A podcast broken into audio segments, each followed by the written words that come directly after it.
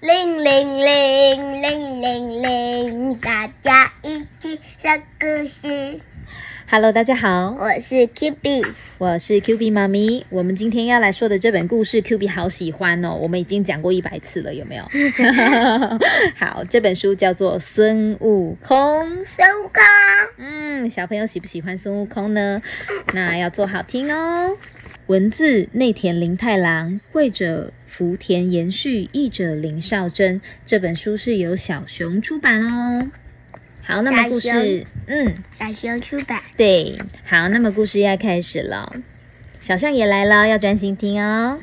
嗯，它绝非一只平凡的猴子，它能变成各种样子，人类也可以，动物也行哦。除此之外，它还会使用法术，把身上的毛一根根变成自己的分身。分身是什么意思啊？就是它可以一个它拔下一根毫毛就变成两个它，对，变成然后把很多很多个它，然后拔下五十一个就是毛嗯就会变成五十一根孙悟空。哦，真的，拔下五十一根，身上就没有毛了吧？哈哈，它一定有很多毛啊，因为？我有听过孙悟空的故事，有一个他一次抓一大把，里面有四十亿耶。哦，真的哦，哇，那希望它的毛会一直长出来哦，不会被拔光，对不对？好，那我们要继续说喽。他就是从石头里蹦出来的孙悟空，长得很像河童的是沙悟净，长得很像猪的是猪八戒，对，是猪八戒。他们原本都是妖怪，洗心革面后，和孙悟空一起侍奉唐三藏。一行人啊，要前往天竺取回珍贵的经典，守护唐三藏是他们的任务哦。走着走着，周围气氛突然变得诡异。这座山里住着被称为金角大王和银角大王的魔王。金角大王，嗯，猪八戒，你去看看究竟是怎么回事啊？是的，师傅。猪八戒英勇的先一步去探看。忽然间呐、银角大王和他的手下把猪八戒团团围住。嘿嘿，这不是猪八戒吗？把他抓起来！遵命。银角大王的手下开始袭击猪八戒，猪八戒也挥舞他的九齿钉耙迎战对方。然而啊，对方光是手下就有三十个人哦，猪八戒寡不敌众，猪八戒被银角大王的手下牢牢捆绑带走了。要是这个家伙来了，想必他的同伴也快到了，我就在这里守株待兔吧。银角大王窃笑。果然，另外三个人的身影出现了。银角大王听闻孙悟空法力高强，他心想：“哎，我先变成虚弱的老头的模样好了。”变成老头的银角大王假装摇摇晃晃地走着，然后啊，倒在唐三藏面前，故意装出痛苦挣扎的样子。啊啊，好痛苦啊！我的胸口好痛啊！唐三藏向来对任何人都很仁慈。他说：“悟空啊，请你把这位老爷爷背起来。”是。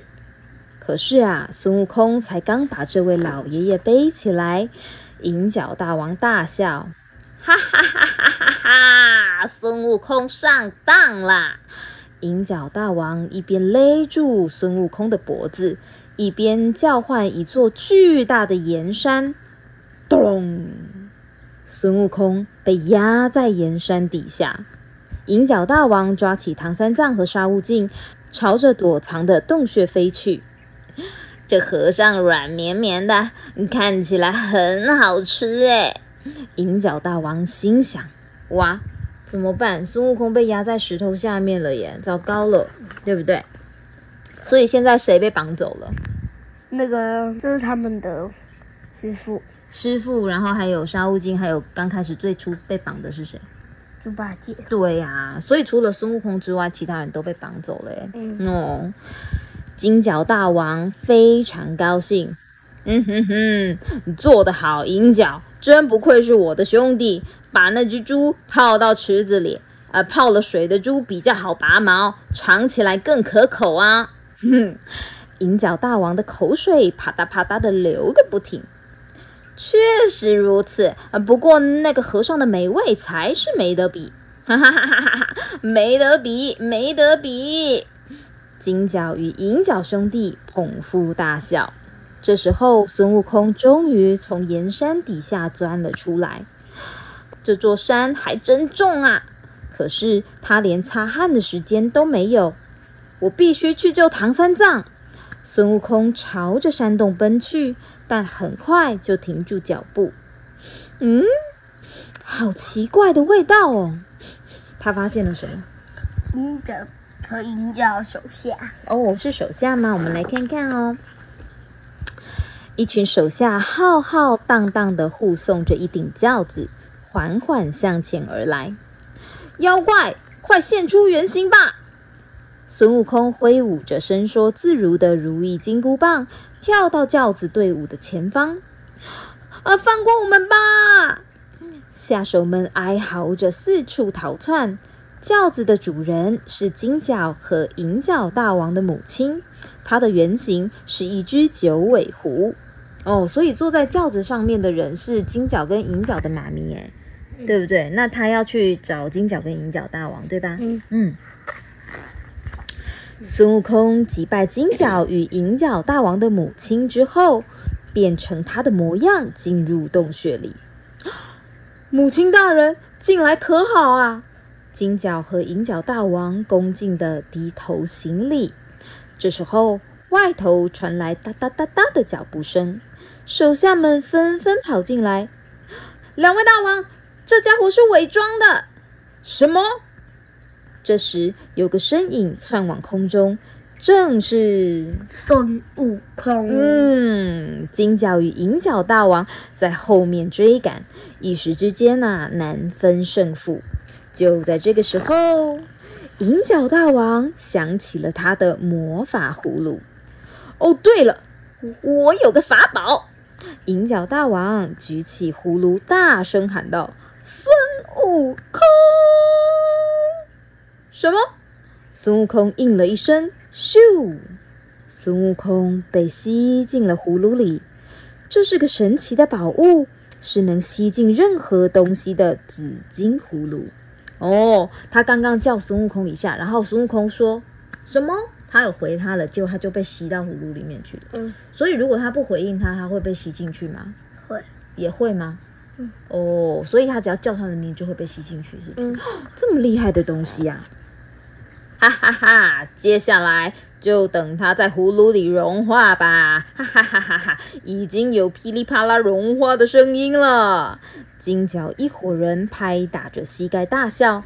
听到这番话的孙悟空故意发出哀嚎的声音：“哎呀，我的脚融化了啊！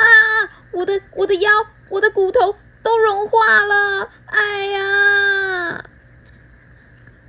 腰骨也融化了，啊，真想偷看哎！金角大王朝着银角大王笑了。趁现在，孙悟空用自己的一根毛变出分身，再把自己变成一只小虫子。嗯，所以现在真正在葫芦里面的是谁？孙悟空，是他的小分身还是他本人？呃，是他的小分身，对，然后他自己变成什么？就是蚊子。对，变成一只小虫子，然后飞飞飞飞出去。因为刚刚金角大王想要看到它融化的样子，所以他把上面的盖子打开了，然后就偷偷的一个小洞啊。那孙悟空很聪明哦，这时候他先把一根毛扯下来，变成他自己，然后他自己变成一只小虫子，怎么样？飞出去，对呀、飞出去了，好聪明的孙悟空！嗡嗡嗡嗡嗡嗡嗡嗡嗡，诶，是嗡嗡嗡诶，那它变成的是什么？蜜蜂，对呀，孙悟空从打开的葫芦口飞了出来，接着他立刻变成一名手下。诶，什么？还没有完全融化哎！金角大王往葫芦里瞧了一眼，就把葫芦交给身旁的手下保管。这名手下正是孙悟空变的。他迅速制作了一个假葫芦，留在洞穴，抓起真正的魔法葫芦，飞出洞外哦。哦，所以他拿到真正的魔法葫芦了，是不是？嗯。接下来呀，孙悟空大骂两人。